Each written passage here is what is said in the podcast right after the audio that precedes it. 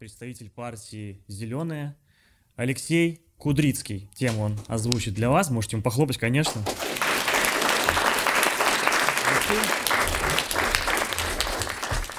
Всем привет. Вот, э, тема сегодняшней лекции «Ни офицера, ни помещика. Демократизация, демократизация армии в 1917 году». Когда мы эту тему выбирали, казалось, что она не самая актуальная, но внезапно в последнюю неделю она стала просто очень актуальной, предельно актуальной. И поэтому я бы хотел открыть эту лекцию цитатой из работы Ленина о поражении своего правительства в империалистической войне, в которой он говорит следующее. «Революционный класс в реакционной войне не может не желать поражения своему правительству. Это, акси... это аксиома, и оспаривают ее только сознательные сторонники или беспомощные прислу... прислужники социал-шовинистов.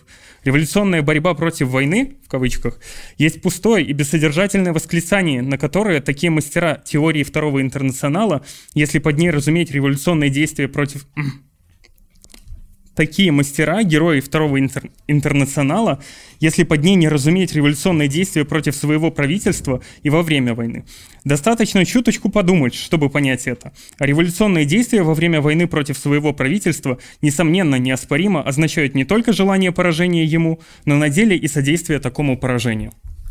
А, лекция у нас будет состоять из двух частей с небольшим перерывом посередине. В среднем каждая из частей будет по 45 минут.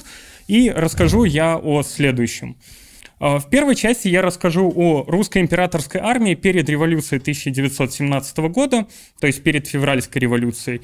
А, от, собственно, самые главные моменты, которые нам помогут посмотреть и ответить на те вопросы, которые мы поставим перед данной лекцией.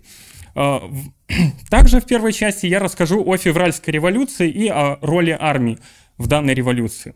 Во второй части я буду рассказывать о солдатских комитетах в русской армии в 1917 году и их роли в э, разложении армии во время Первой мировой войны, а также некоторые вот э, элементы, которые касаются партийной борьбы, вот, о особенностях падения дисциплины в войсках, в чем это выражалось, как, какие-нибудь исторические примеры приведу и так далее. А также, как отразилась на армии Октябрьская революция 25 октября или по новому стилю 7 ноября 1917 года. Прежде чем начать, я бы хотел сказать, э, какие книжки можно почитать по данной теме, если данная тема вас заинтересовала. Есть такой советский историк Миллер, он написал книжку в 1956 году, если я не ошибаюсь, «Солдатские комитеты русской армии в 1917 году». Очень хорошая книжка, очень подробно рассказано э, о зарождении и о роли солдатских комитетов, собственно, в 1917 году, в период между февральской революцией и октябрьской революцией. Также я хочу посоветовать работы белорусского историка Смольянинова. Первая — это Беларусь в Первой мировой войне, а вторая — это морально-боевое состояние русских войск на Западном фронте в 1917 году. Ну и как бы я буду стараться большинство примеров, которые вот касаются именно разложения войск, работы солдатских комитетов и так далее, представлять именно через Западный фронт, потому что Западный фронт находился на территории Беларуси. Прежде чем начать разговор о демократизации российской армии, следует поставить следующие вопросы. Можем ли мы утверждать, что классовый характер пролегал внутри российской армии? Ну, классовый конфликт пролегал также и внутри российской армии. А, что такое случилось? что у солдата русской императорской армии возникло такое сильное чувство несправедливости, что именно солдатская масса стала опорой и одной из самых радикальных политических сил того времени, то есть большевиков. И третий вопрос – это можем ли мы утверждать, что непосредственное развитие этого конфликта, то есть классового конфликта внутри армии, э, выразилось в борьбе солдатской массы за свои политические и гражданские права. Русская императорская армия до своего двухсотлетия не дожила всего 4 года. Она была в 1721 году э, заложена Петром I, и в 1917 году она прекратила свое существование. То есть 4 года она буквально не дожила до этого времени. И за период ее существования а, в ней было несколько систем комплектования. Это была регулярная армия на протяжении всего своего существования, но было две системы комплектования. И переход с одной системы комплектования на другую является, в принципе, решающим моментом, который позволит нам потом смотреть на все те процессы, которые происходили в русской армии, немножко под другим углом. Вначале э, русская армия э, Петровских времен и так далее, э, до 1874 года, когда была военная реформа Александра II, она комплектовалась рекрутским набором. Определялось, что от какого-то количества крестьян будет забираться на постоянную службу один рекрут, который на 25 лет уходит в войско и тем самым полностью отрывается от социальной жизни своей общины и живет там, пока не погибнет, либо не выйдет на пенсию. Но скорее погибнет, потому что Российская империя в это время довольно активно вела войны. Вот. В 1874 году проводится военная реформа, и русская армия переходит на новый тип тип комплектования. Это становится регулярная армия, которая формируется по призыву, как, например, нынешняя белорусская армия. И, э, кроме того, э, в уставе данной армии появляются такие моменты, которые я также хочу бы, э, хотел бы зачитать.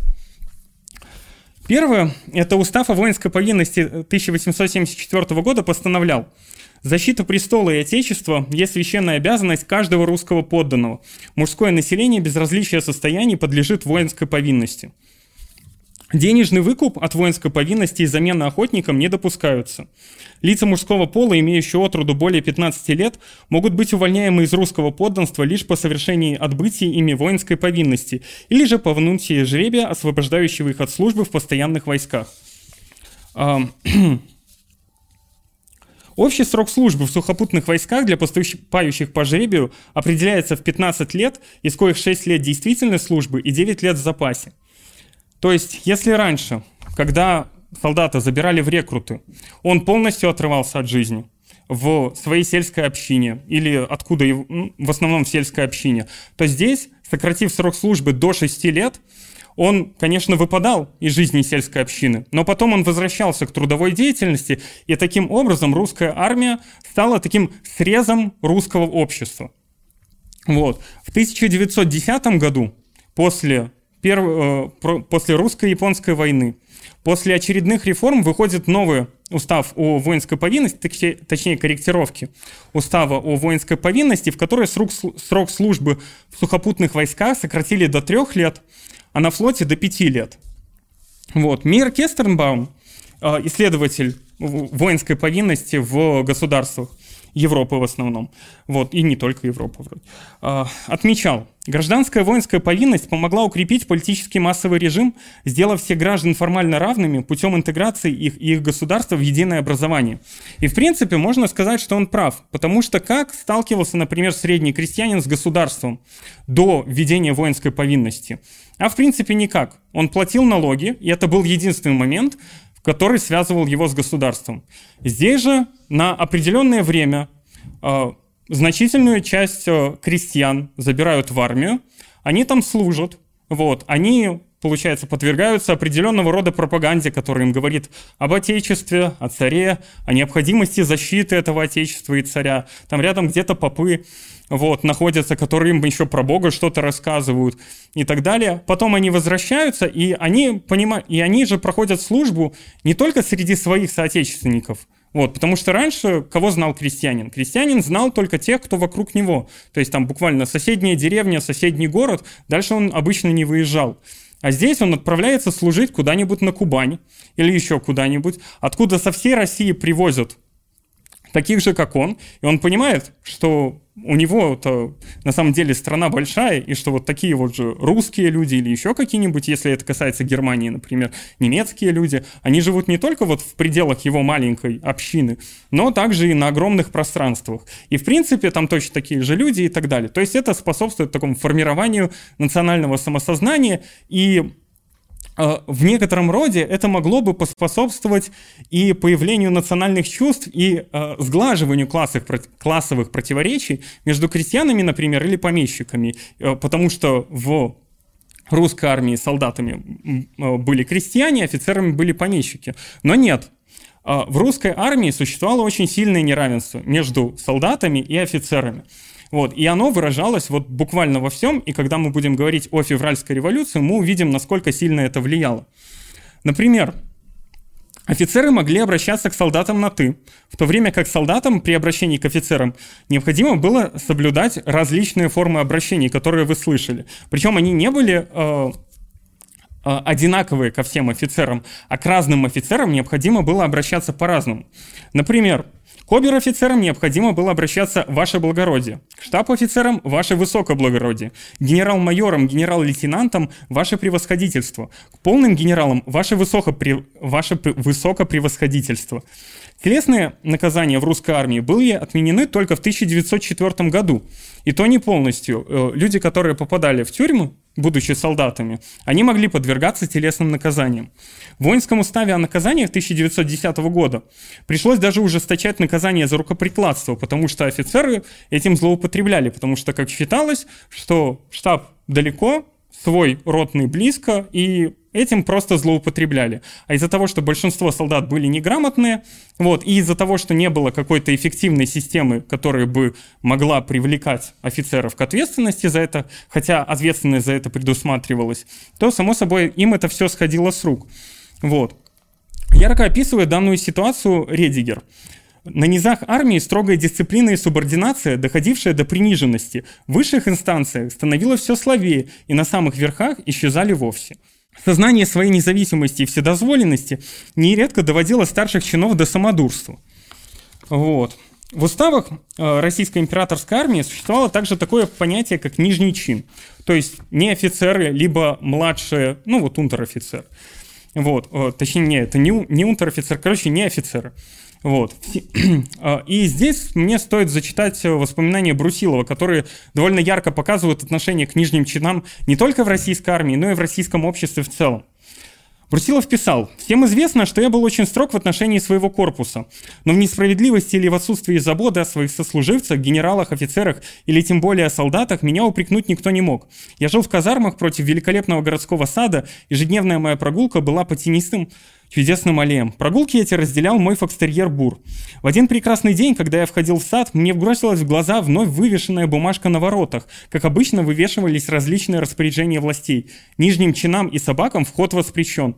Я сильно рассердился. Нужно помнить, что мы жили на окраине, среди польского, в большинстве враждебного населения. Солдаты были русские, я смотрел на них, как на свою семью. То есть просто в каких-либо заведениях могли висеть таблички «Нижним чинам и собакам вход запрещен». То есть соба- э, солдата уравнивали с собаками, которые вот, э, с которыми могли куда-то выйти. Э, разница проявлялась и в наказаниях. Наказания носили сословный характер, э, также, э, наказания также носили сословный характер. Исследователь Викторович указывает, что показательным являлось отсутствие смертной казни у офицеров. Непропорционально также разница приговоренных к каторжным работам у офицеров и солдат. Разница была и в применении такого наказания, как спецпоселение, заключение в гражданские тюрьмы и в исправительные колонии. Привилегиями обладали не только офицеры, но даже и духовенство, которое там было. А, до военной реформы, до даже 1880-х годов, военное духовенство это, ну вот, а, все понимали, зачем это нужно, но оно не было как-то структурировано, а, священников при армии не очень жаловали, и российское руководство решило исправить эту ситуацию и активно взялось за дело, организовав и систему вот э, такой военной епархии при русской императорской армии и выдав льготы священникам. То есть, например, священникам полагалось бесплатное лечение, билеты в поездах по льготным ценам. Им значительно повышили жалование, которое у них стало составлять примерно такую же сумму, как и у младших офицеров, что довольно неплохо было для Российской империи. И показательно социальный состав русской императорской армии.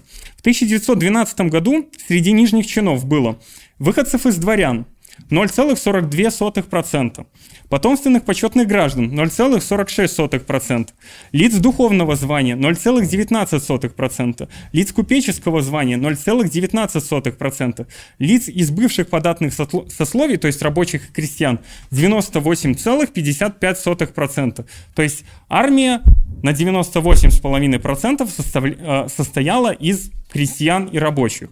В то же время в офицерском корпусе дворян было 54,33%, потомственных почетных граждан 13%, лиц духовного звания 3%, лиц купеческого звания 3%, лиц из бывших податных сословий 24%. То есть видим, что 2% населения составляют половину всех офицеров, вот, в то время как э, абсолютное большинство, 98% населения, составляет всего лишь 24% офицеров. Это также не могло не отражаться на то, что э, различные социальные э, воззрения, которые вот существовали в крестьянской массе, они могли также переноситься и на офицеров. И хотелось бы сказать что-то хорошее о русском офицерстве вот, того времени, потому что, ну, может быть, э, хоть они там и дворяне, вот, и их значительное число, но, может быть, они просто в силу того, что обладали каким-то образованием или еще чем-то, они как бы и должны были быть офицерами. Но нет, э, офицерство в русской э, императорской армии Точнее, в русской императорской армии среди офицеров, окончивших военные училища, получившие среднее военное образование, было 49%. То есть э, более половины, чуть более половины, окончили юнкерские училища. Вот. И юнкерские училища были своеобразным социальным лифтом для нижних чинов, для представителей непривилегированных сословий. Но тот же исследователь, у которого вот я брал эти данные, он указывал, что три четверти тех, кто окончили юнкерские училища, не поднимались в звании выше капитана. То есть как бы, э, да, ты мог окончить юнкерское училище, но существовал определенный стеклянный потолок. Потому что, например, среди генералов в некоторые времена количество дворян составляло 100%. Вот. А, высшее военное образование имело только 1232 офицера из 250-тысячного а, офицерского корпуса. И уровень образования а, сильно разнился от рода войск к другому роду войск. 35% пехотных офицеров окончили военное училище, 99% артиллерийских офицеров окончили военное училище, 51% кавалеристов окончили военное училище.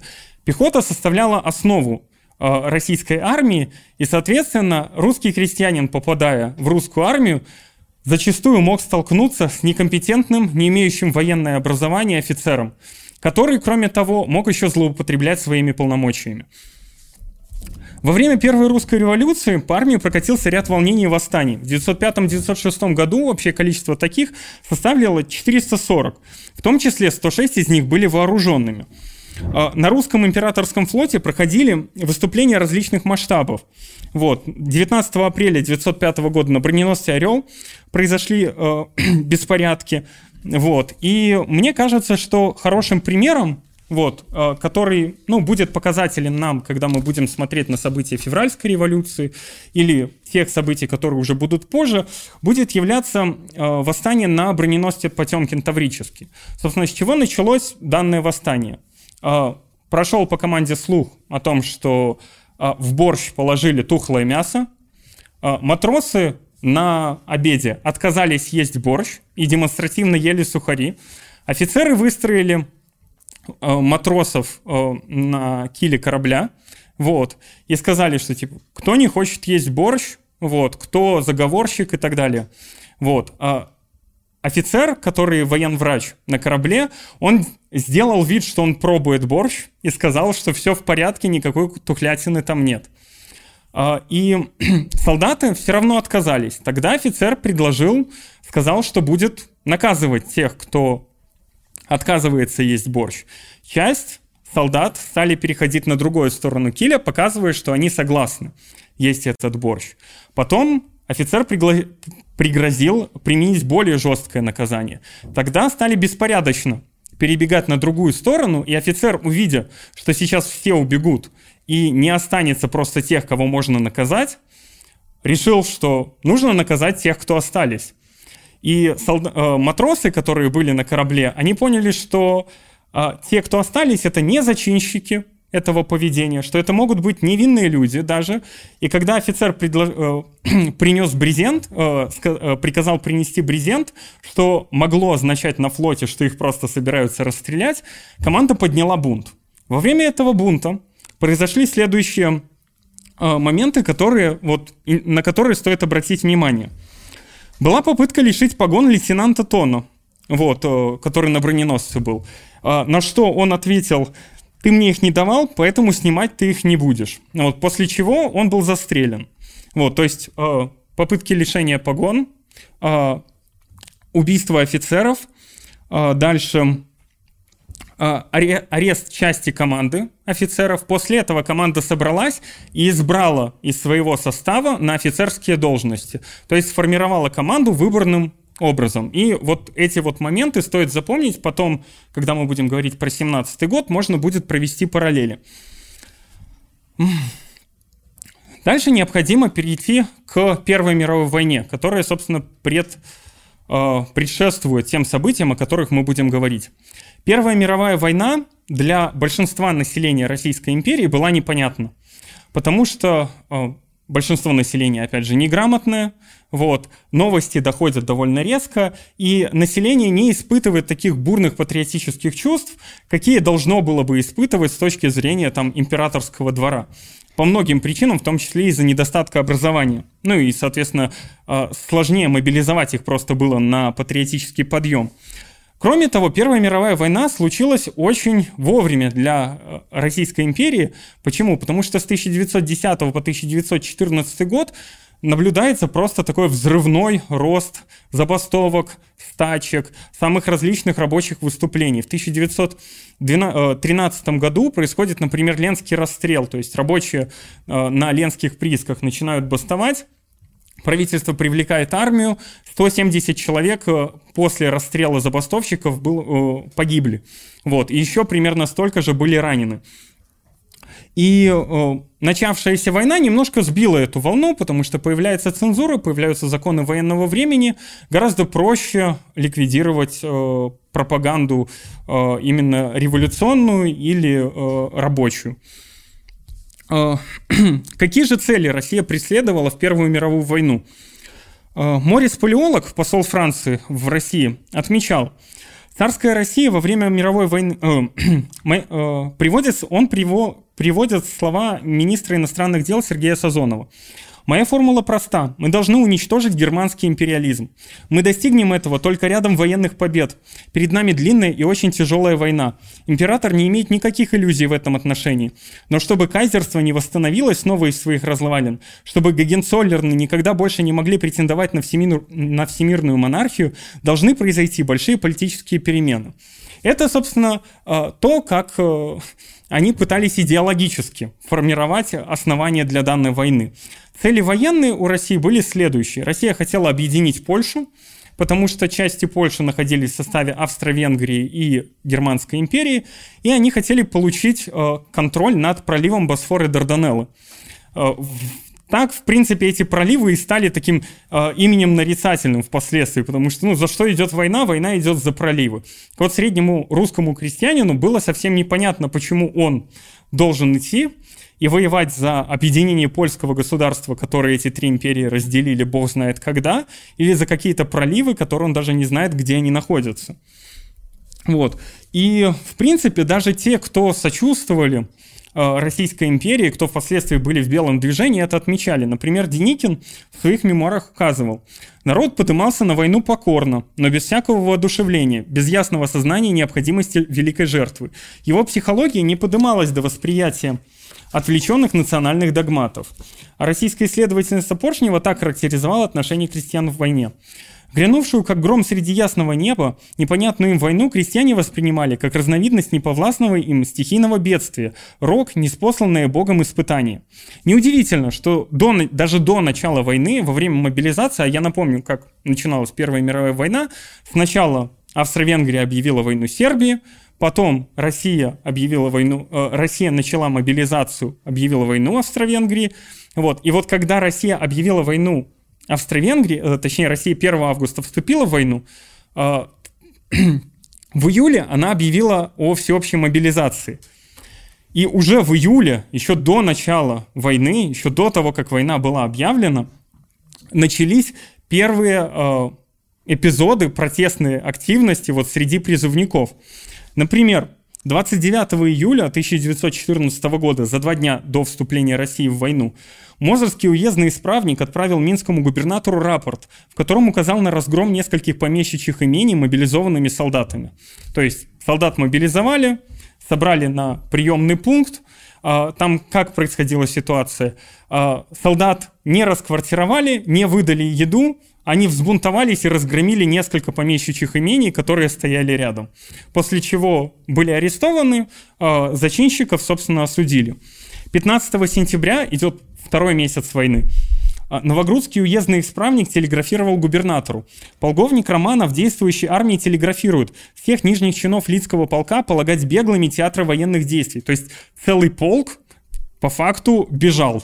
И полковник э, докладывает, что типа если появляются, э, что появ, если появляются солдаты из такого полка, все они считаются беглыми. Вот. А, розыску задержанию принять меры. 16 октября Верховный главнокомандующий в своем приказе указывал, за умышленное причинение себе непосредственно или через другое лицо с целью уклонения от службы или от участия в боевых действиях огнестрельных или иных ранений, повлечь за собой увечья или повреждение здоровья, Виновный подвергается в военное время лишению всех прав состояния и смертной казни или ссылке в каторжные работы от 4 до 20 лет или без срока. В декабре 2014 года департамент полиции разослал циркуляр, в котором указал на бегство легко раненых солдат санитарных поездов. То есть вот то, то, о чем я говорил ранее, говорит о том, что масштаб причинение себе увечий со стороны мобилизованных или солдат, то есть ты, условно, выстреливаешь себе в ногу, становишься таким ра- э, образом раненым и не попадаешь на фронт. И масштаб таких э, действий стал таким, что пришлось принять, ужесточить наказание вот за такое э, поведение. В 2015 году мобилизованных уже сопровождали отрядами стражников для предотвращения дезертирства и падения дисциплины. Причем говорилось, предлагаю о времени выхода ополченских команд немедленно извещать соседних исправников, по уездам коих они должны следовать для встречи, команды сопровождать отрядом стражников достаточной силы под начальством пристава, ответственного за сохранение порядка, торговлю спиртными напитками не разрешать до получения моих указаний.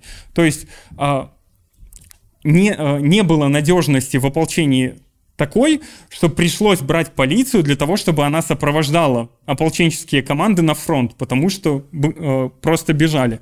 В 1916 году ситуация стала еще хуже, и мы, в принципе, уже подходим, особенно в конце 1916 года, и мы тут уже подходим к февральской революции. И вот что было перед февральской революцией.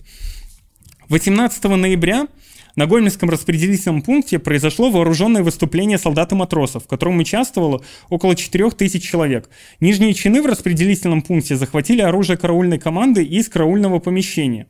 Для подавления выступления властям пришлось вызвать несколько рот солдат и открыть огонь по, вошта- по восставшим. Во время подавления выступления был, были ранены подпрапорщик караульной команды и один из нижних чинов. Убитых не было. Военно-окружному суду было предано 16 человек. 9 расстреляны и... Э, 9 расстреляно, остальные отправлены на каторгу.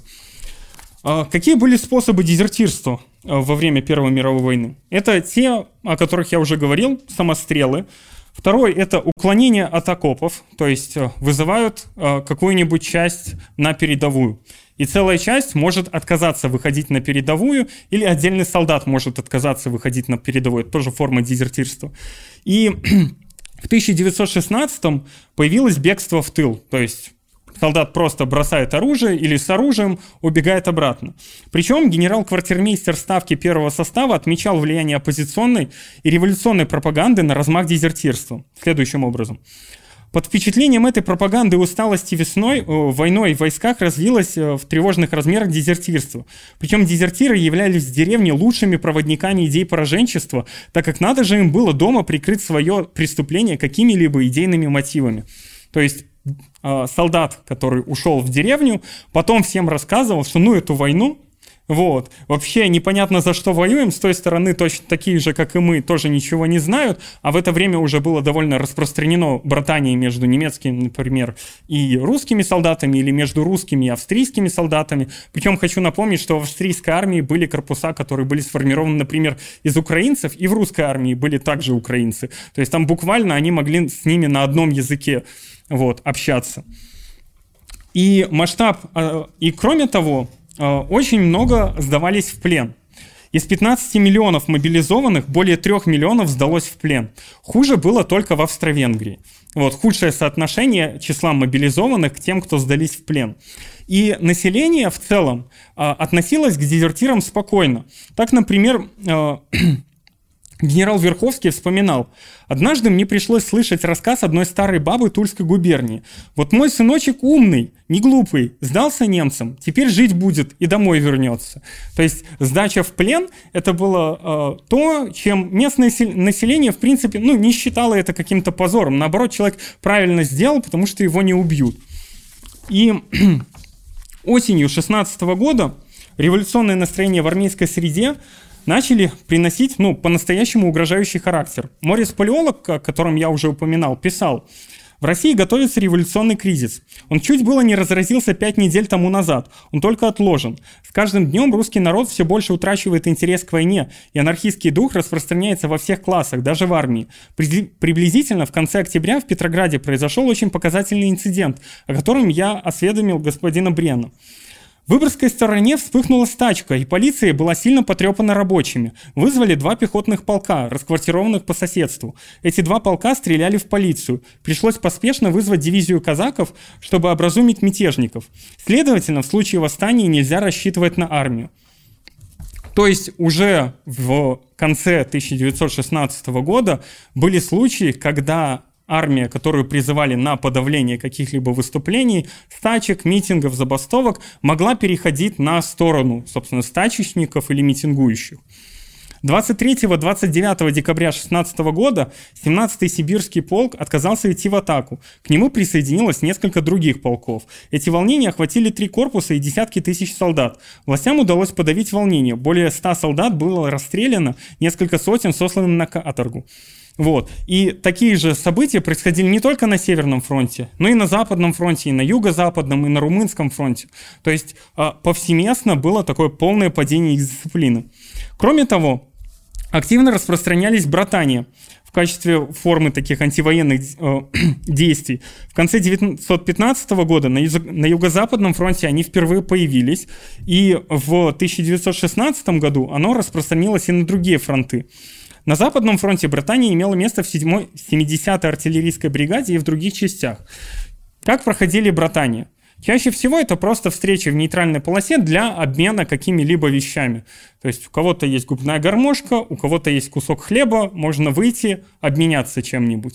Вот. И э, командование крайне-крайне негативно э, смотрела на вот эти вот элементы. То есть даже на самые невинные. То есть э, были и более серьезные э, как бы в более серьезных обстоятельствах происходили братания, когда могли, например, целыми полками выходить в нейтральную зону, или как, например, во время рождественской ночи в 1914 году, когда там французские и немецкие солдаты обменивались подарками, играли в футбол в нейтральной зоне, а после окончания Рождества они сигнализировали противоположной стороне о том, что сейчас будет артобстрел, и укрывали эту сторону в своих окопах, после чего переходили в другие окопы и ждали, когда, например, французская артиллерия отработает в ответку по уже немецким окопам. На все вот такие вот действия командование э, очень серьезно реагировало, вплоть до приказов расстреливать из пулеметов тех, тех кто пробует выходить на нейтральную полосу и каким-то образом обмениваться чем-то.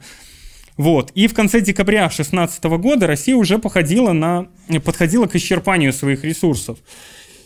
Николаю II стали ложить на стол записки, в которых указывалось, что необходима мобилизация тех категорий населения, которые были ранее, ну, которые ранее считались непригодными к военной службе. Чаще всего это были инородцы, которые по своим физическим показателям были способны воевать, однако по каким-то вот идеологическим, национальным или другим причинам или незнанию языка, вот, их э, призвать не имели возможности. Теперь уже стали рассматривать такие вопросы.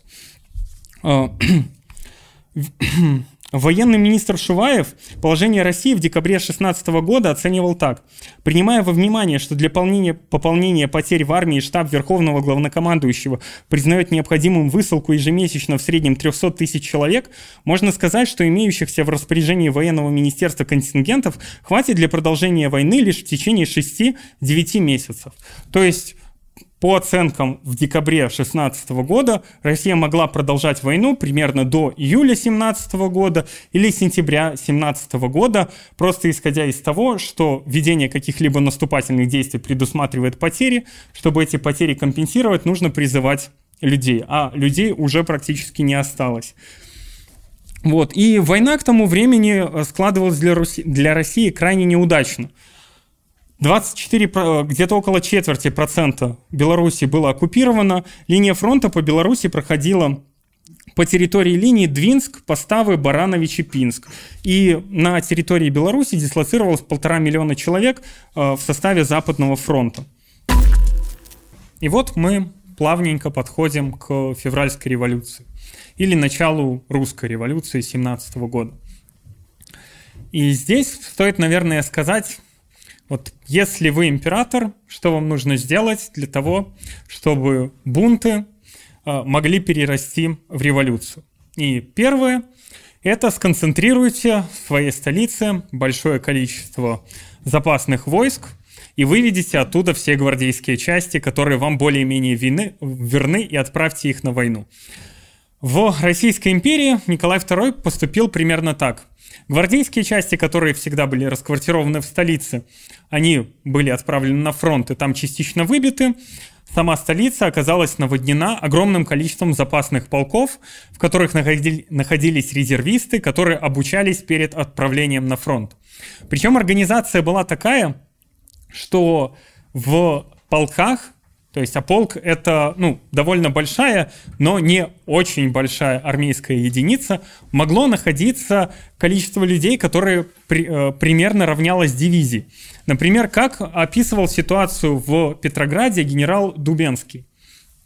Как на причину быстрого перехода войск на сторону бунтовавших рабочих и черни указывали вставки на крайне неудачную мысль и распоряжение бывшего военного министра Поливанова держать запасные гвардейские батальоны в самом Петрограде в тысячных составах.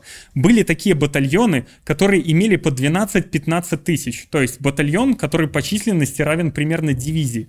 Я когда готовился к этой лекции, и когда читал про события февральской революции, я читал воспоминания о том, что один из лидеров солдатского комитета вывел батальон в числе 20 тысяч солдат э, на проспект и уведомил о том, чтобы по нему не открывали огонь, потому что идут свои на поддержку революции. Я подумал, что корректор ошибся, опечатался, потому что батальон 20 тысяч человек быть не может. Возможно, там было 2 тысячи человек. Но потом я понял, что просто перекомплектованные были батальоны в Петрограде и батальон в 15-20 тысяч человек – это абсолютно нормальная ситуация для Петрограда того времени. Вот. Все это помещалось в скученном виде в казармах, где люди располагались для спания в 2, 3 и 4 яруса.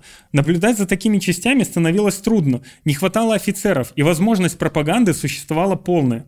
Кроме того, о чем генерал не упоминает, все эти районы, они находились в, раб- в рабочих районах Петербурга, где существовали какие-никакие социал-демократические организации, которые, э, если это были большевистские организации, были нацелены на то, чтобы как можно скорее действовать в интересах э, проигрыша России в войне, вот, э, революционизация ее армии и всяческого содействия тому, чтобы война империалистическая переросла в войну гражданскую. Вот.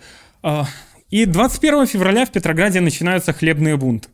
22 февраля Николай II уезжает в Ставку в Могилев, а Ставка Верховного Главнокомандования находилась в Могилеве. Вот он туда уезжает, предварительно уточнив у генералов, способны ли они справиться с беспорядками в Петрограде. Те заверили, что они способны, и Николай II абсолютно спокойно оттуда уехал.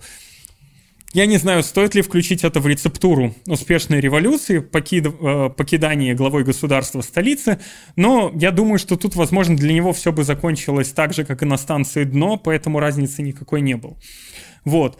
Начинаются антивоенные ми- митинги, то есть следующая составляющая, если вы хотите революцию, у вас в стране нач- должны начаться проблемы с каким-то очень важным ресурсом, то есть с пищей, вот с хлебом, вот, и должны начаться сначала митинги по поводу нехватки этих ресурсов, которые перерастают в антивоенные митинги и в политические стачки.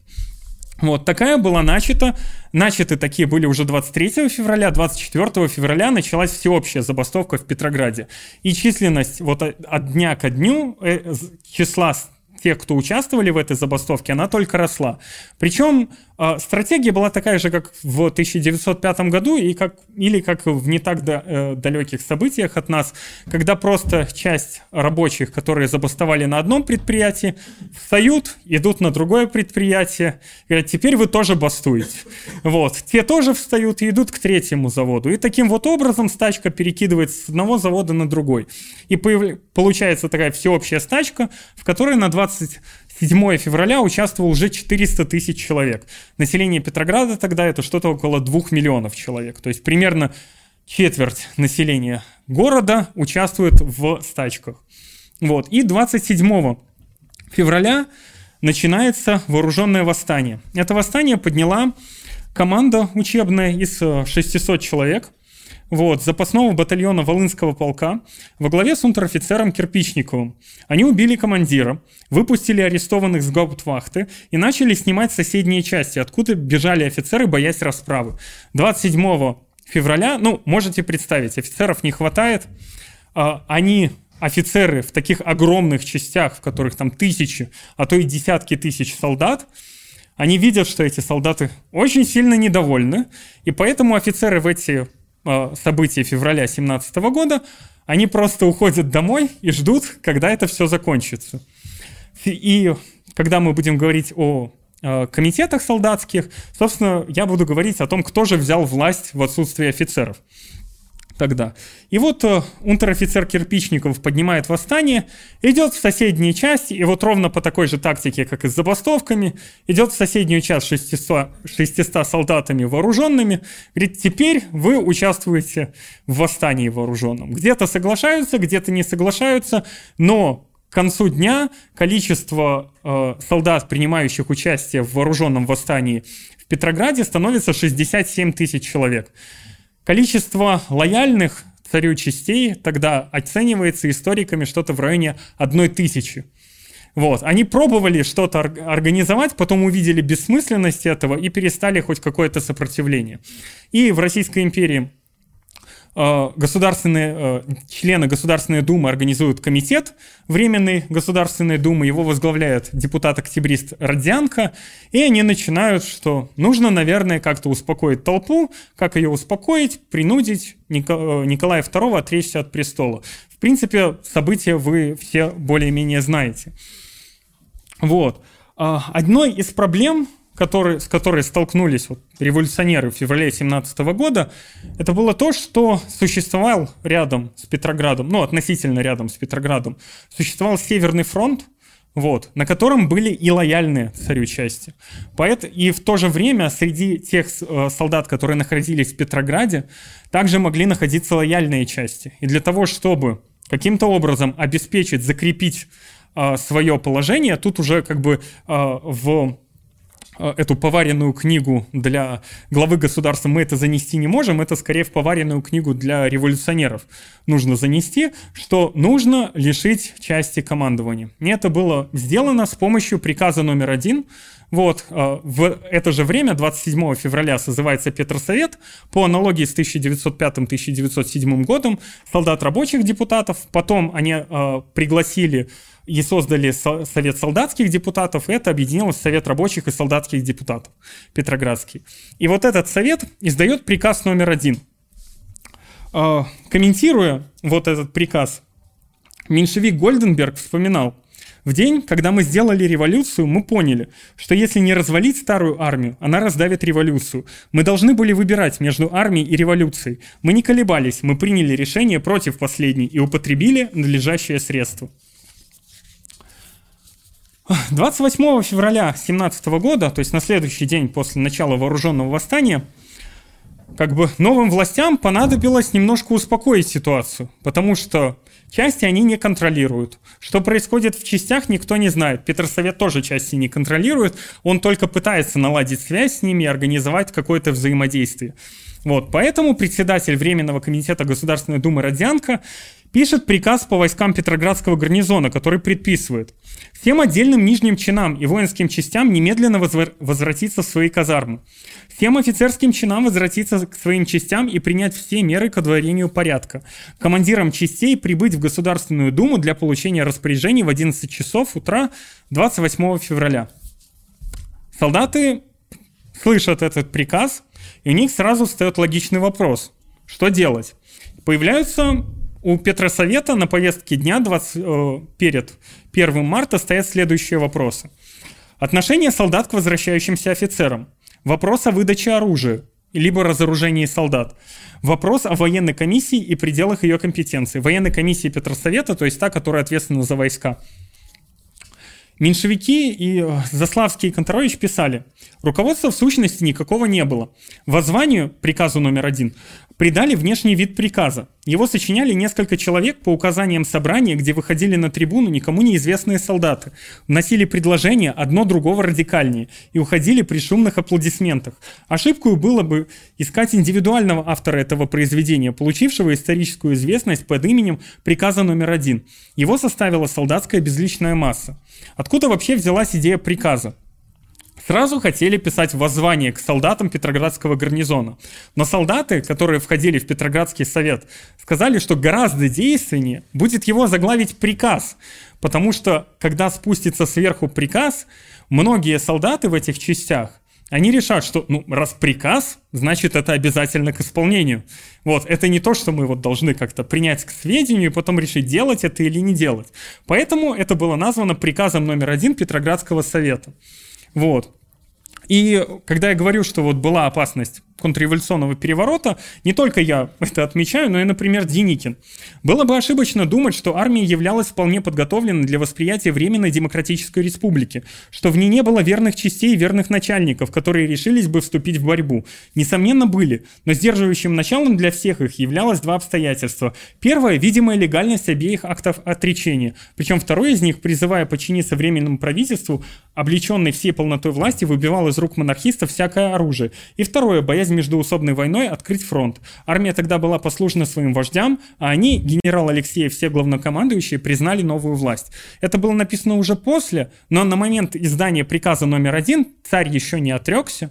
Вот. И, соответственно, если бы в Ставке настроения не перешли на э, настроение, что вот царь должен отречься и должна начаться революция, которая сменит собственно, общественный строй в Российской империи, то вполне возможно могли отдать приказ о том, чтобы несколько там, какой-нибудь корпус или несколько дивизий снять с фронта лояльный, отправить в Петроград для того, чтобы он задушил революцию, как когда-то задушили Парижскую коммуну в 871 году. Что же этот приказ номер один постановлял? Он постановлял во всех ротах, батальонах, полках, парках, батареях, эскадронах, отдельных службах разного рода военных управлений и на судах военного флота немедленно выбрать комитеты из выбранных представителей от нижних чинов вышеуказанных воинских частей. Во всех воинских частях, которые еще не выбрали своих представителей в Совет рабочих депутатов, избрать по одному представителю от рот, которым и явиться с письменным удостоверением в здании Государственной Думы к 10 часам утра сего марта, 2 сего марта. Приказ 1 марта был издан. Во всех своих политических выступлениях воинская часть подчиняется Совету рабочих и солдатских депутатов своими комитетам. Приказы военной комиссии Государственной Думы следует исполнять за исключением тех случаев, когда они противоречат приказам и постановлениям Совета рабочих и солдатских депутатов. Всякое оружие, как то винтовки, пулеметы, бронированные автомобили и прочее, должны находиться в распоряжении и под контролем ротных и батальонных комитетов и ни в коем случае не выдаваться офицерам даже по их требованию. То есть это прямое вот солдаты должны были напрямую нарушать те уставы, которые у них существовали. В строю или при отправлении служебных обязанностей солдаты должны соблюдать строжайшую воинскую дисциплину, но вне службы и строя в своей политической, общегражданской и частной жизни солдаты ни в чем не могут быть ущемлены в своих правах коими пользуются все граждане. В частности, вставание во фронт и обязательно отдание чести вне службы отменяется. Равным образом отменяется титулование офицеров, ваше превосходительство, благородство и так далее.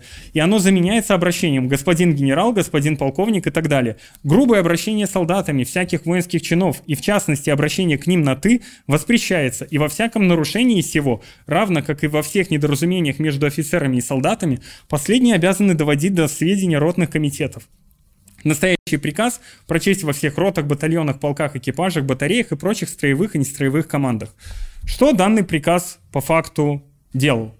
Он вводил двоевластие в армии. То есть если у нас, вот мы все из школьного курса еще знаем, что у нас существовало в России двоевластие после февральской революции, был Петросовет, который одна власть, и был Временный комитет Государственной Думы, а потом Временное правительство, который вторая власть.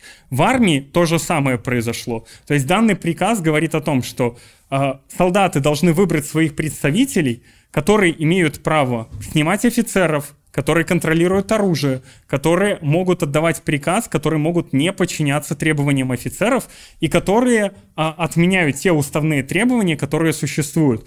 То есть это а, прямо очень сильно это очень сильно произошло, произвело впечатление на офицеров царской армии, которые потом очень много внимания уделяли этому приказу номер один, и даже сами представители Петросовета после издания этого приказа спустя несколько дней поняли, чем он может обернуться, и попытались как-то запихнуть тюбик, э, зубную пасту обратно в тюбик. Но уже как бы сделать это было невозможно.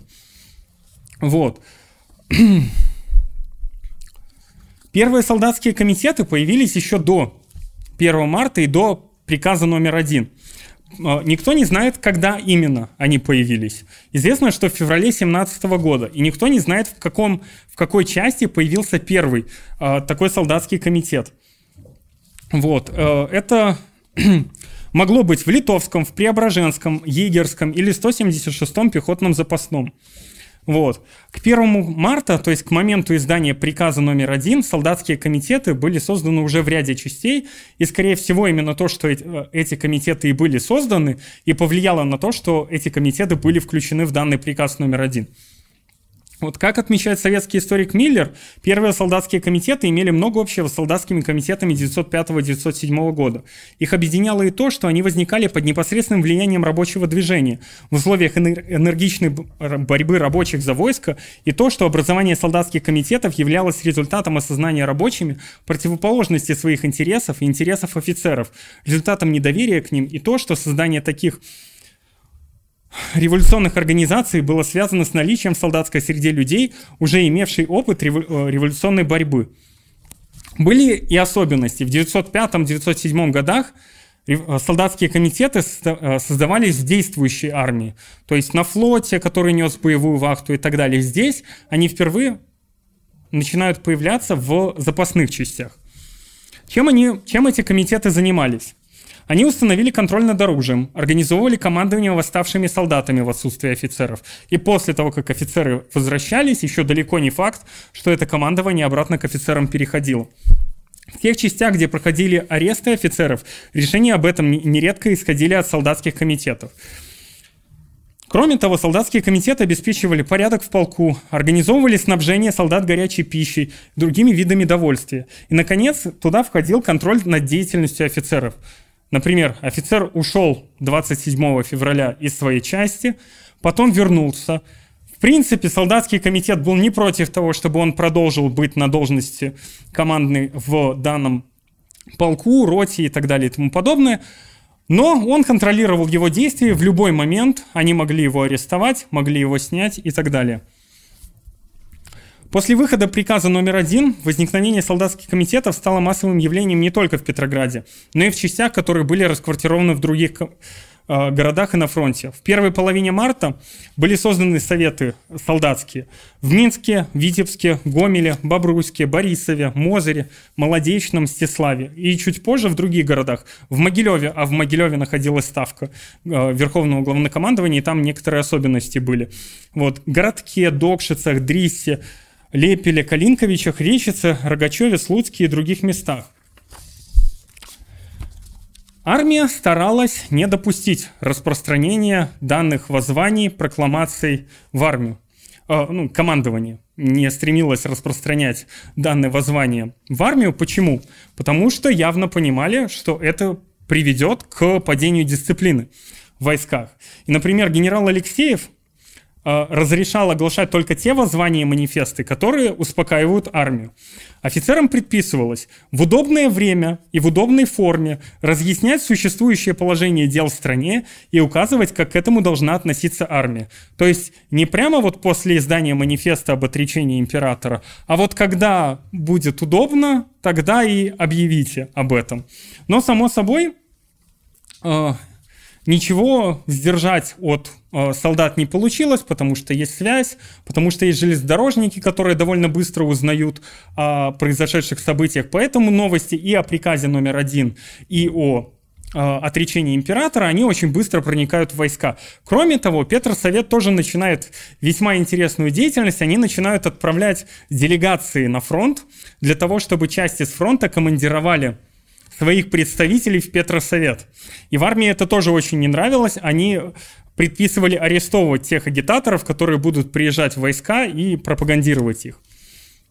Вот. Генерал армии Горбатовский в своем приказе указывал, пусть провозглашенные принципы свободы, близкие нашему сердцу, не коснутся нас как военных. Армия должна оставаться армией. Вот. На Западном фронте произошли пример, э, в некоторых частях произошли примерно такие же события, как и в Петрограде. Э, солдаты после получения новостей о издании приказа номер один и о революционных событиях в Петрограде начали арестовывать офицеров, убивать их и так далее. Такие факты произошли в 21-м пехотном Муромском полку, 673-м Прилукском, 674-м Золотоножском и других. Командующий второй армией Смирнов сообщал, в уверенной мне армии было два случая ареста командиров горстью своих же солдат, недовольных строгостью начальников, а в одном случае немецкой фамилией начальника. Эти случаи самоубийства самоуправства должны были быть пресекаемыми самим законом в интересах государственной и военной дисциплины. 4 марта в действующую армию стали появляться делегации советов. Вот, в Полоцке вот 17 таких делегатов было арестовано, в Могилеве 3. Кнорин Вильгельм, который потом один из отцов-основателей БССР, отмечал, приказ номер один был той грамотой солдатских вольностей, которую ждала и прекрасно усвоила солдатская масса. Что пробует делать командование, когда видит, что паста выдавлена в тюбик, ее уже обратно не запускать? Она пытается а, либо пробовать ее все же каким-то образом в тюбик запихнуть, вот, либо возглавить это движение. Попыткой ограничить вот это вот движение в войсках было издание приказа номер два. Приказ номер два менее известен. Вот, что он говорил? Он говорил о том, что действие приказа номер один распространяется сугубо на Петроградский гарнизон. На армию, на те части, которые на фронте, оно не распространяется. И известие о приказе номер два, который был издан 5 марта 1917 э, э, года, то есть буквально вот 1 марта издается приказ номер один, 5 марта уже издают приказ номер два, типа остановитесь, пожалуйста, не надо. Вот. А, это вызывает недоумение у солдат. Прапорщик 16-го гренадерского полка 10-й армии писал в Совет, чем объясняется указание последнего звания Совета рабочих депутатов, что приказы номер один и номер два относятся лишь к Петрограду. Нежеланием ли на основании оценки общего положения, чтобы у нас это делалось явочным порядком, или чтобы у вас просто не знают, насколько бессилен кто бы то ни было, препятствовать созданию таких организаций, если их захотят создавать. То есть солдаты понимали, что мы уже создали тут комитеты, мы арестовали офицеров, часть убили. Вот, типа, вы хотите, что... И, и вторым действием пробовали э, оседлать это движение. Каким образом пробовали оседлать? В командовании решили, ладно, создали они комитеты, ладно, черт с ним. Давайте мы ограничим их деятельность таким образом, чтобы они помогали нам поддерживать дисциплину и занимались какими-то делами, которые не мешали командовать армией. И военный министр Гучков в своем приказе номер 114 от 5 марта отменял наименование нижний чин, титулование, ограничения согласно устава внутренней службы, препятствующие, например, Участие в политических партиях, общественных организациях, то есть в советах в том числе, потому что в то время э, советы считались официально общественной организацией. Езду в трамваях, курение в общественных местах. То есть солдатам распорядком, распорядком внутренней службы было запрещено ездить в трамваях и курить в общественных местах. Также требовалось вежливое обращение к солдатам со стороны офицеров. То есть он часть положений приказа номер один реализовал. Однако многие командиры в армии даже отмену таких мелких решений, как, например, езда в трамваях или курение в общественных местах, считали нежелательным. И э, так как считали, что э, вследствие отсутствия развития и воспитания у большинства солдат это повлечет целый ряд поступков, недопустимых с точки зрения воинской дисциплины. Солдаты, глядя на такое отношение, считали это все проявлением контрреволюции, старого режима, и, само собой, с такими офицерами мириться, мириться не хотели. Вот. А, генерал Алексеев в телеграмме от 11 марта писал, Исключительность переживаемых событий и быстрое их развитие заставляют выйти из рамок обычных мероприятий, прибегнуть к приемам исключительным, лишь бы достигнуть цели. Что он имел в виду? Что надо как-то нам войти вот на гребень этой волны солдатского движения, и тем самым, да, пусть это немножко нестандартно с точки зрения военной науки, но попытаться построить такую военную организацию, которая позволит нам продолжить войну. В апреле 1900... Э, и в чем это выражалось? Уже сверху, с командования, начинают а, спускаться приказы в части организовывать солдатские советы. Но не просто солдатские советы, а солдатско-офицерские советы. Вот иногда с разным соотношением э, численности там представителей от солдат и от офицеров. Иногда 3 к 1, иногда 6 к 1. Вот. И офицеры очень хотели, чтобы комитеты, которые образовываются при частях, они занимались в основном вот проблемами быта. Там нужно организовать снабжение, нужно еще с кем-то э, переговорить, чтобы там подвезли припасы или еще или еду или еще что-нибудь. Вот пусть этим занимается солдатский комитет. В обсуждение военных планов, приказов и так далее пусть они не лезут, тем более в снятие офицеров. Но такое не всегда действовало.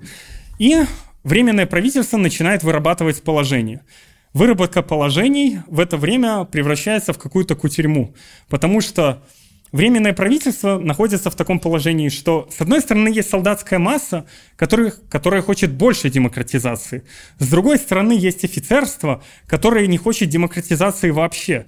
И Временное правительство э, готовит проект положения, в котором часть прав, которые уже завоеваны солдатами, исключает, но вводит часть других полномочий. И это вызывает недовольство со стороны офицеров и недовольство со стороны солдат. В итоге эти все приказы никто не исполняет. Просто. В 19 марта, во время одного из обсуждений такого положения, один из депутатов поставил вопрос о контроле комитета во время боя. Вот, то есть не только а, как бы, когда часть находится где-то на постое или еще что-то, а именно во время боя, то есть комитет должен был принимать в том числе и боевые приказы. И пояснил, офицер для нас, а не, а не наоборот. Вот. А, и начинают организовываться съезды а, комитетов, солдатских депутатов и так далее. Первый такой прошел 7, с 7 по 16 апреля 2017 года в городе Минске. А, можете загуглить, есть фотография, где на фоне Купаловского театра много-много рядов делегатов, которые вот делегаты этого солдатского съезда. Этот съезд должен был выработать положение о солдатских организациях и принять его, соответственно, на Западном фронте.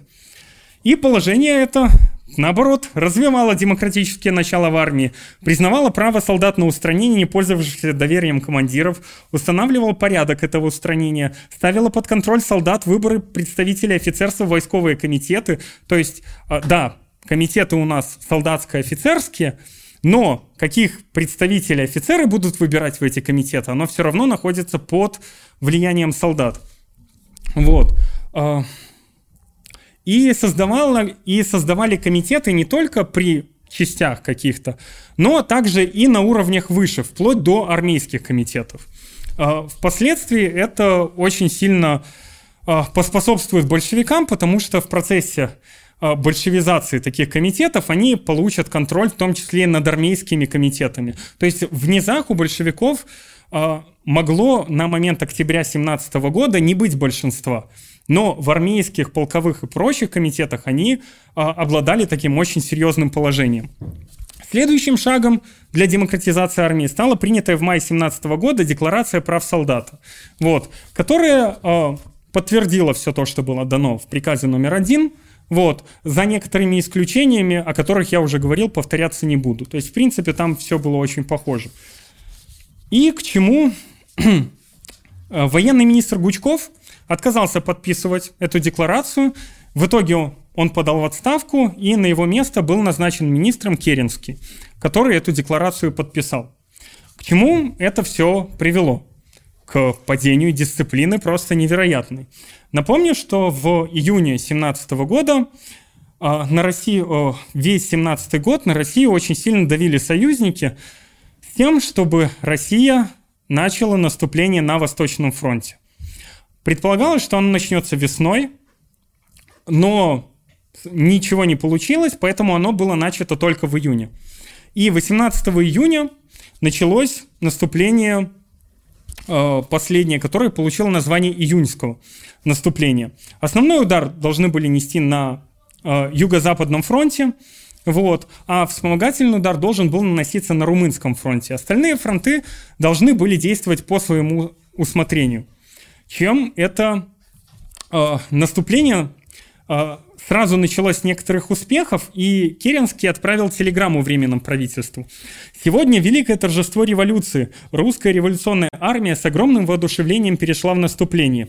Однако радость была преждевременной, и уже 20 июня, когда австро-венгерские и немецкие части немножко перегруппировались и начали давать отпор, оказалось, что структура, э, которая не имеет принципа единоначалия, в случае войны работает очень плохо.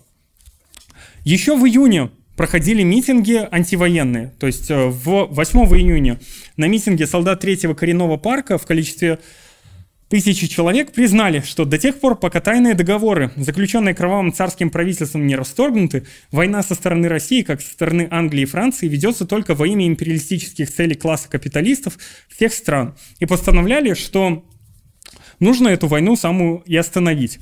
Вот. 20 а июня после оказания сопротивления начались массовые случаи братания солдат. Начались массовые случаи бегства с фронта.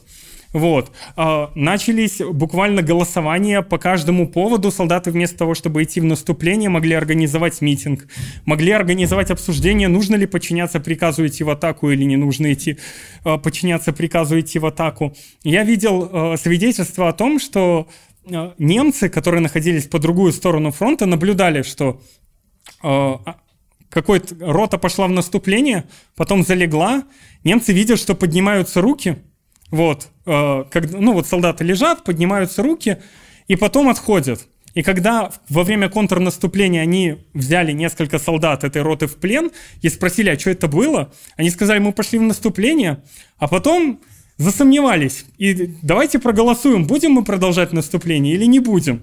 Вот, и решили наступление не продолжать и вернулись обратно в окопы.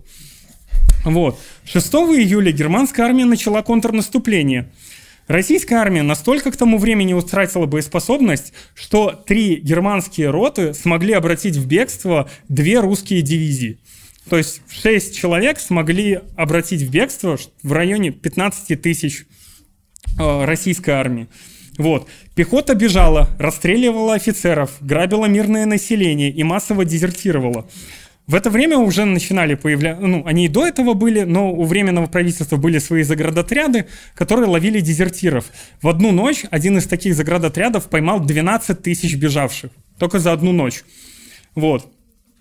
Э, на Западном фронте также части в июле пошли в атаку. Для того, чтобы, видимо, как-то скрасить контрнаступление германских войск на южном, ой, на юго-западном и румынском фронтах. И Деникин описывает это следующим образом. Части двинулись в атаку, прошли церемониальным маршем две-три линии окопов противника и вернулись в свои окопы. Операция была сорвана. Я, я на 19-верстном участке имел 184 батальона и 900 орудий, у врага было 17 батальонов в первой линии и 12 в резерве при 300 300 орудиях. В бой было введено 138 батальонов против 17, 900 орудий против 300. То есть ему казалось, что настолько подавляющее численное превосходство, и все равно солдаты прошлись, вернулись обратно и решили дальше не вести наступление. Не вести наступление решали по самым разным поводам. Например, Наша артиллерия так хорошо поработала по окопам противника, что там уже никого не осталось, и мест, мест для квартирования ночью тоже не осталось. Поэтому идти в наступление не имеет смысла. Вот. Само собой, Временное правительство попробовало исправить данную ситуацию. И начало пробовать затолкать пасту обратно в тюбик и вернуть дисциплину в войска. 7 июля Керенский издает приказ об аресте и немедленному преданию суду всех лиц, ведущих агитацию с призывом к насилию, свержению Временного правительства, дезорганизации армии, а также агитирующих против наступления и призывающих к неповиновению приказам начальства. Еще напомню, что в начале июля, 3 июля 2017 года, в Петрограде произошли э, события, когда взбунтовалась часть войск Петроградского гарнизона, пришли к офису главному большевиков. Большевики не особо понимали, что тогда сделать, и они пошли дальше по улицам, их расстреляли из пулеметов. По итогам во всем обвинили большевиков. Партия большевиков была запрещена. Поэтому так как большевики были единственной партией, которая агитировали против войны, на них, собственно, и посыпались все шишки. Вот. А, Керенский требовал немедленно прекратить издание большевистских газет «Правда», «Окопная правда», «Солдатская правда» и других. Брусилов 10 июля запрещал э, проведение митингов и общих собраний в войсках. 12 июля он запрещал вмешиваться в оперативно-боевую деятельность командного состава. Вот. И была введена смертная казнь снова на фронте. А одним из требований большевиков до Октябрьской революции и одним из первых действий, которые сделали большевики после Октябрьской революции, стала отмена этой самой смертной казни. Как, какую реакцию вызывали на фронте такие действия по поддержанию дисциплины? Офицеры эти действия поддержали, солдаты увидели в них возвращение старого режима. Во многих случаях солдаты оказывали сопротивление при попытке реализовать приказы и создать военно-полевые суды. Такие случаи на Западном фронте были в 18-м пехотном Вологодском, во 2-м, 3-м, 5-м, 6-м, 61-м Сибирском стрелковых полках, 175-й пехотной дивизии и других частях. 14 июля в войска пришел приказ выдавать агитаторов, но солдаты отказывались их выдавать, потому что считали их защитниками своих интересов. С 18-м пехотным Вологодским полком про который я говорил, а, случилась вот такая вот история. Он отказался выходить на занятия и производить выборы в дисциплинарные суды. Командир 9-го армейского корпуса выделил Уральский, казачий полк, взвод казачьей кавалерии, две учебные команды и батальон 17-го пехотного арх, Архангелогородского полка с пулеметной командой. Для уговоров солдат в распоряжении полка приехал армейский комиссар и члены армейских корпусных комитетов. То есть попытались использовать в том числе и вот такие вот демократические органы для того, чтобы убедить солдат вернуться. Те отказались их слушать После чего подкатили артиллерию, и по деревне Ковали, где полк дислоцировался, была проведена артподготовка в течение 15-20 минут. Сама деревня была оцеплена казаками. Вот, после этой артподготовки полк сдался, и 33 человека были выданы для суда. Вот. Дальше тут произошло то, о чем вы знаете, в принципе. Корниловский мятеж – временное правительство снимает ограничения с большевиков, происходит большевизация советов, происходит большевизация солдатских комитетов, и, в принципе, количество большевиков в войсках растет просто стремительными темпами. На момент тысячи, конца 1916 года в войсках на Западном фронте хорошо, если было 10 большевиков, 10 на полтора миллиона человек, которые не были связаны между собой и которые вели точечную агитацию среди вот солдат того, той роты, того взвода и так далее, где они сами находятся. В сентябре 1917 года их было уже 4590, которые в различных организациях существовали, а, в, э, а 7 октября э, 1917 года количество большевиков в войсках составляло э, Западного фронта только, составляло 21 138 человек. Существовало 14 организаций большевиков с числом членов выше тысячи человек. Вот. И, ну, просто представляете стремительность роста от 10 до 21 тысячи всего за один год. И, само собой, Октябрьская революция, которая произошла в Петрограде, она произошла во многом из-за поддержки большевиков в войсках. Войскам была очень близка программа большевиков, потому что они к тому времени уже приняли э, э, положение о том, что необходимо разделять землю. Вот.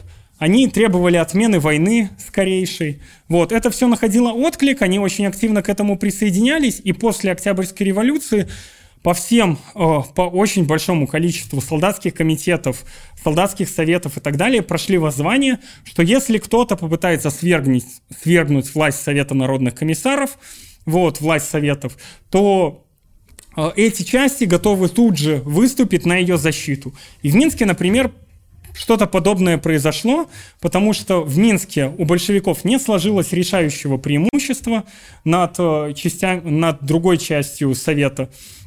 Э, Минского и городской думы, которую контролировали в основном эсеры и меньшевики. Вот. А, они, было некоторое время двоевластия на территории Минска, а потом приехал бронепоезд и несколько полков. Вместе с ним и ситуация изменилась в пользу большевиков. Советская власть в Минске была установлена. Вот, в принципе, э, стоит еще сказать следующее.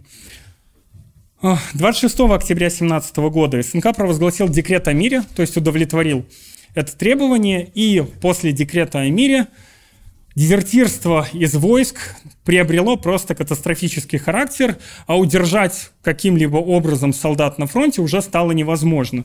И к январю 1917 и в январе 1917 года Ленин оценил состояние средней э, э, старой армии так: лучшее, что можно сделать, это как можно скорее демобилизовать ее. В конце э, ноября 21 ноября 2017 года был подписан договор о временном перемирии на Западном фронте вот, с Германией. Потом были подписаны перемирия на других частях фронта. Эти перемирия должны были действовать до 24 января 2018 года. И СНК принял в ноябре 2017 года постановление о сокращении численности армии. Таким образом, э, в январе 1918 уже года большевики решают, что необходимо формировать Красную армию для защиты революции, но на совершенно других началах, и в которую они сразу пытались включить все те требования, которые а, были вот в ходе демократизации. То есть там должна была быть выборность командиров, там должны были отсутствовать чины различные, то есть э, там офицеры должны были отсутствовать, должны были быть только командиры. Вот, там должны были быть комитеты, которые могли ими управлять и так далее. Однако на таких добровольных частях, э, добровольных основаниях Красная Армия просуществовала недолго.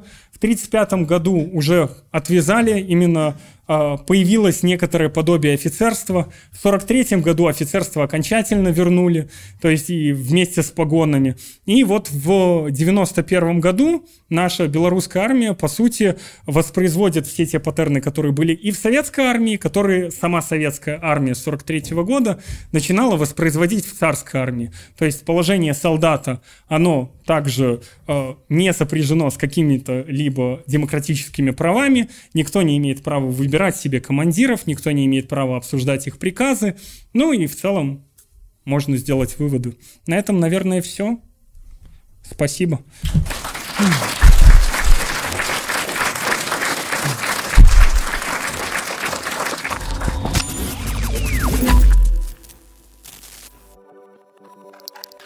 Так, во-первых, спасибо за доклад. Э, было интересно посмотреть на обзор того, что там происходило. Ну вот э, с демократизацией.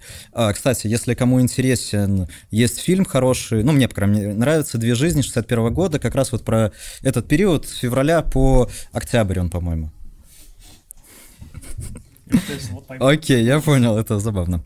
А, хорошо, так, а вопрос такой. А, кроме вот, ну, вот того, что ты рассказывал, еще был момент в Средней Азии, где было восстание когда попытались перезвать инородцев, и, ну, я тоже в перерыве спрашивал про инородцев в русской императорской армии, ну, про восстание в Средней Азии, думаю, все знают. Это 16-й год, когда там 100 тысяч попытались э, призвать, и там началось фактически басмачество. Ну, оно как бы особо не затихало, но там прямо интенсивно началось. Потом еще 20 лет там они куролесили. Э, и э, вопрос такой, а были ли восстания именно на национальной почве в русской императорской армии до революции? Ну, вот, возможно, то в Первой э, мировой, ну, вот, за период. Ну, то есть, как бы там, что она была очень не монолитной. Чтобы произошло восстание на национальной почве, должны быть какие-то национальные части. Mm-hmm. Вот, то есть э, сам, сами власти должны сконцентрировать в каком-то месте лиц примерно э, ну, одной национальности, либо близкой национальности, и, извиняюсь, вот, э, и среди них должны появиться идеи о том, что нужно, ну, вот нас притесняют, например, и как бы они уже пойдут в бой. А, таких национальных частей, вот именно национальных частей в русской императорской армии не было. Они начали появляться уже после февральской революции, когда начались процессы формирования национальных частей. То есть появилось, появился первый польский корпус, вот, появилось, э, появились украинские части, то есть началась украинизация некоторых частей, появились белорусиза, э, белорусские части, которые из белорусов формировались, они на румынском фронте преимущественно находились и так далее. В русской императорской армии такого не было. Единственный пример, который я могу, наверное, немножко вот к этому отнести, это восстание 1830 года, вот, 30-31 годов в Польше, вот, которая тогда входила в состав Российской империи на этом, а, в, как личная уния, вот, а, и у там, у Польши была собственная армия, и эта собственная армия тогда взбунтовалась. То есть восстание 1830-1831 года – это война регулярной русской армии против регулярной польской армии, но которая вот регулярная польская армия сформирована русскими властями. Вот. А после я ну, может быть, ну, я не знаю, например, примеров. Минутку. А, я немножко ошибся, извиняюсь. Вот, есть такой э, момент, что в русской армии императорской были национальные части из пленных чехословаков. Вот, их делали, которые потом в... И, из, и латышские части еще были. Вот. Я, правда, не помню, латышские части образовались после февральской революции или они образовались уже, ну, до. Но вот о, чехословацкие части, они образовались э, до февральской революции, вот, но не как чехословацкий корпус, вот, а просто отдельные чехословацкие части были, и все. А, интересно, шли ли а, похожие процессы в австрийской и немецкой армии? Ну, строились ли там какие-то похожие демократические структуры, Э, вот если нет, то что помешало? И если да, то что помешало э, взаимодействию русских вот этих вот комитетов с немецкими, австрийскими? Это очень хороший вопрос. Изначально я даже хотел его включить в лекцию, однако понял, что потом ну, очень много времени тогда лекция займет, и решил его исключить. В германской армии после ноябрьской революции также стали создаваться солдатские советы и солдатские комитеты в частях. И если вы почитаете, например, воспоминания там различных немецких офицеров, которые вот во Второй мировой войне участвовали, а во время Первой мировой они тоже были офицерами э, кайзеровской армии, вы увидите эпизоды, которые тоже связаны именно с жизнью и работой солдатских комитетов тогда. Ситуация была, в принципе, очень похожа. Солдатские комитеты были э, в некоторой вражде с офицерами, вот. Офицеры очень не любили солдатские комитеты. Но э, офицеры германской армии, в принципе, признавали, что это очень хорошая иногда бывает э, практика для того, чтобы э, избежать каких-то бюрократических э, тонкостей, там, обращения в интенданство и так далее. То есть я не помню сейчас, кто именно, но в один из немецких генералов, который оставлял мемуары вот по итогам Второй мировой войны, он писал, что во время Первой мировой, после ноябрьской революции, э, ему понадобилось куда-то выехать, и чтобы его не линчевали свои собственные войска, ему нужно было на свой автомобиль поставить красные флажки, вот, и тогда его не трогали солдаты.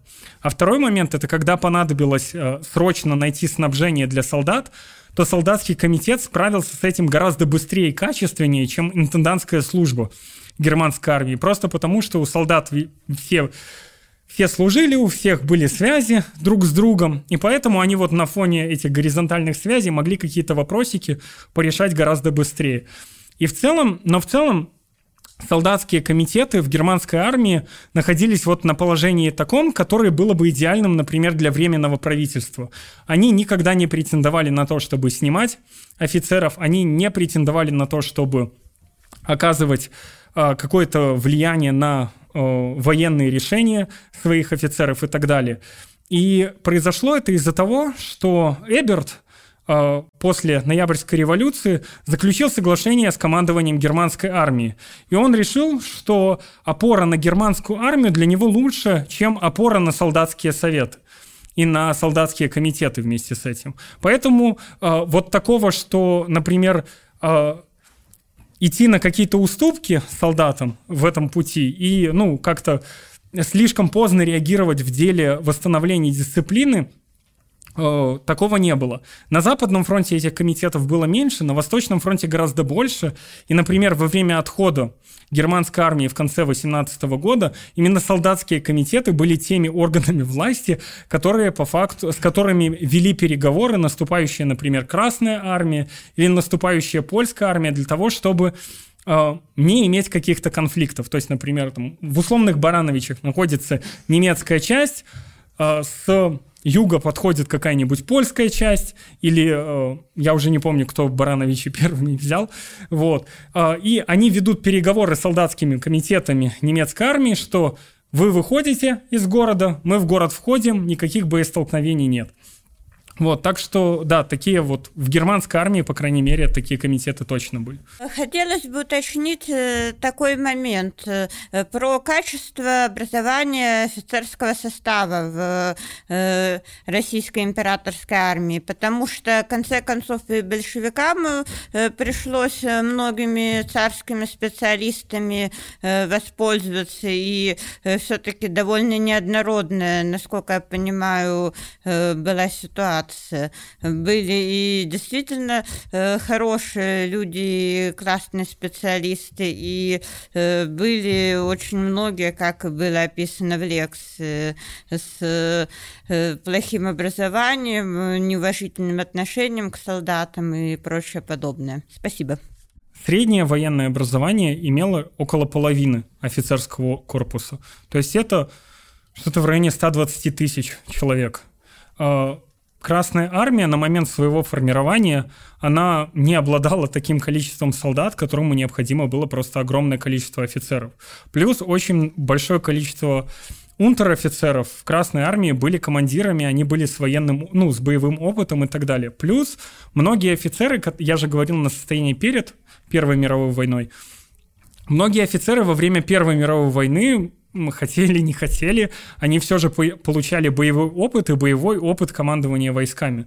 То есть, само собой, э, привлечение компетентных военных специалистов, которые в русской императорской армии было, и их было много. С другой стороны, ну, я скорее делал акцент на то, что там э, не поголовное было образование, вот, и не просто не поголовное, а вот примерно только половина или чуть больше половины имели хоть какое-то военное образование. Вот, поэтому да, это имело смысл, вот. Спасибо за лекцию. У меня даже несколько вопросов. Первый — это вы говорили про иноземцев. Это конкретно кто? Какие народы, национальности? Я уже, честно говоря, точно не помню, что там было в законах об инородцах. Чаще всего это а, под инородцами а, понимались представители нехристианской веры а, в Российской империи либо не православной конфессии. То есть инородцами были и поляки, и евреи, вот, и лютеране, и так далее. То есть вот не православный, значит, инородец. Э, там это не было завязано на национальность, вот, или на какие-то физические характеристики, а вот именно на религию. Для того, чтобы перестать быть инородцем, зачастую требовалось просто обратиться в православие. И таким образом переставал быть инородцем. А, но, но я конкретных положений сейчас не помню, если честно. И еще уточнение, э, то есть, я так понимаю, например, жители э, Средней Азии или э, восточных частей Российской империи в принципе не набирали в армию. Да, мне кажется, это было из-за того, что очень сложно было тогда бы организовать командование. Вот, потому что не было нужного количества офицеров, вот, которые бы владели этим, ну, которые владели бы этими языками. А русский язык среди тех народов еще не был так распространен, потому что аграрное общество, нету общей системы образования, соответственно, ну, как они просто выучат русский язык, если они за пределы Средней Азии даже и не выезжают. Единственное, когда они могут контактировать с представителями российских властей, это вот во время оплаты налогов или еще каких-то вот таких официальных мероприятий, то там можно обратиться к родственнику, например, который знает этот язык, который поможет составить документ или еще что-то. И, наверное, ваше личное мнение, вот может ли, в принципе, существовать армия в долгосрочной перспективе на, на вот таких вот демократических началах, снизу вверх? Э, я считаю, что может. Вот. Вопрос э, в том, что это должна быть армия из образованных людей, которые, ну, понимают, за что они воюют, если война вдруг внезапно началась, вот, и такая армия организована, они должны понимать, за что они воюют, почему они воюют, и э, у такого самоуправления должны, само собой, быть рамки. То есть, например, после того, как приказ был принят, он дальше уже не обсуждается. Вот. Э, должна быть железная дисциплина и так далее. То есть, ну, как бы самоуправление не должно вредить дисциплине. Вот. А единоначалие — это э, ну, это хороший принцип во время каких-то, ну, оперативных действий, но никто не говорит, что начальников должны назначать сверху и что они не должны получать одобрение со стороны тех, которыми, ну, кто ими командует. Вот. Я считаю, что, в принципе, да, такое может. И были примеры, когда такие системы, они, в принципе, работали. Вот. Вопрос просто в том, что в война она довольно сложная штука, и пока таких примеров было не так много, чтобы говорить о том, что, ну, какой именно это опыт. Без обсуждения приказов это уже как бы и не совсем демократично получается. Демократично, ну, то есть э, приказы раздавать это в принципе не про демократию, я так понимаю. Ну, просто когда ситуация такова, что э, ну, в боевой обстановке может просто не быть времени для обсуждения приказов. Вот. И там э, ну, как бы необходимо совершать те действия, которые от тебя требуют, потому что любая, ну, если вот замешкаешься, например, или не точно выполнишь приказ, то это может как бы повредить всем. Тут как бы и в организации. То есть, э, если вот мы про демократический централизм будем говорить, то на момент обсуждения какого-то положения допускается самая широкая трактов... ну, самая широкая дискуссия с самыми разными мнениями и так далее. Но когда мнение, ну, когда решение принято, все должны ему подчиняться. Почему? Потому что если не будут подчиняться этому решению, то тогда это может подставить всех. Особенно если это вот касается таких сфер, которые вот напрямую связаны с жизнью и смертью. То есть там вот то ли это с подпольной работой, значит, то ли это с войной. Спасибо за лекцию большое, очень интересно. Я хотела спросить про птенцов Керенского. Это вот когда он выпустил, не просто выпустил заключенных, но и зачем-то раздал им оружие. Можно вот пояснить, на что он рассчитывал? Ну, насколько я понимаю, расчет был примерно э, на то же, на что был расчет в 1941 году, когда в Красной армии пробовали примерно такие же вещи практиковать, когда под э, обещание амнистии, вот, э, предлагали вступить в действующую армию, вот, и таким образом внести вклад в защиту Родины. Вот, то есть, э, как бы в ситуации, когда фронт разваливается и три роты могут погнать две дивизии, вот, тут будешь пробовать делать, ну, а войну прекращить, прекращать ты не можешь, вот, по разным причинам, или не хочешь по разным причинам, там не хватает политической воли или еще чего-то, то ну будешь даже к таким э, этим, э, экзотическим методам прибегать. И чем это закончилось, мы знаем. Большое спасибо. Друзья, война. Война никогда не меняется. И я хочу вам сказать одну вещь, что чтобы правильно анализировать то, что происходит сейчас у наших соседей, вы все прекрасно, думаю, читаете новости, я приглашаю вас всех в марксистский кружок Краснобай, чтобы мы все вместе с вами изучали марксизм, исторический материализм и все остальное. Поэтому, надеюсь, скоро увидимся. Мир вашему дому.